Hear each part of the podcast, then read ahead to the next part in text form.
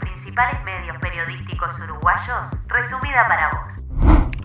Esto es lo que está ocurriendo hoy martes 3 de agosto.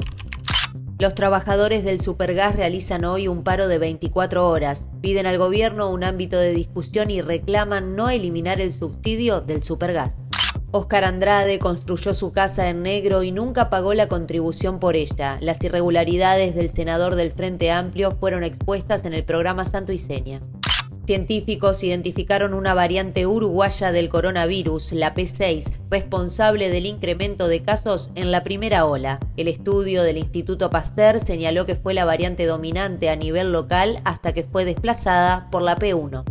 Rubén Bentancur firmó con Peñarol por las próximas dos temporadas y se prepara para los duelos por cuartos de final de la Copa Sudamericana. El salteño ya tuvo su presentación oficial y su primera práctica con el equipo.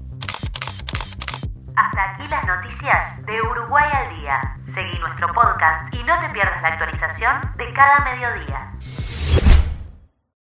Para este informe se información de Montevideo Portal, El Observador y Medio Público.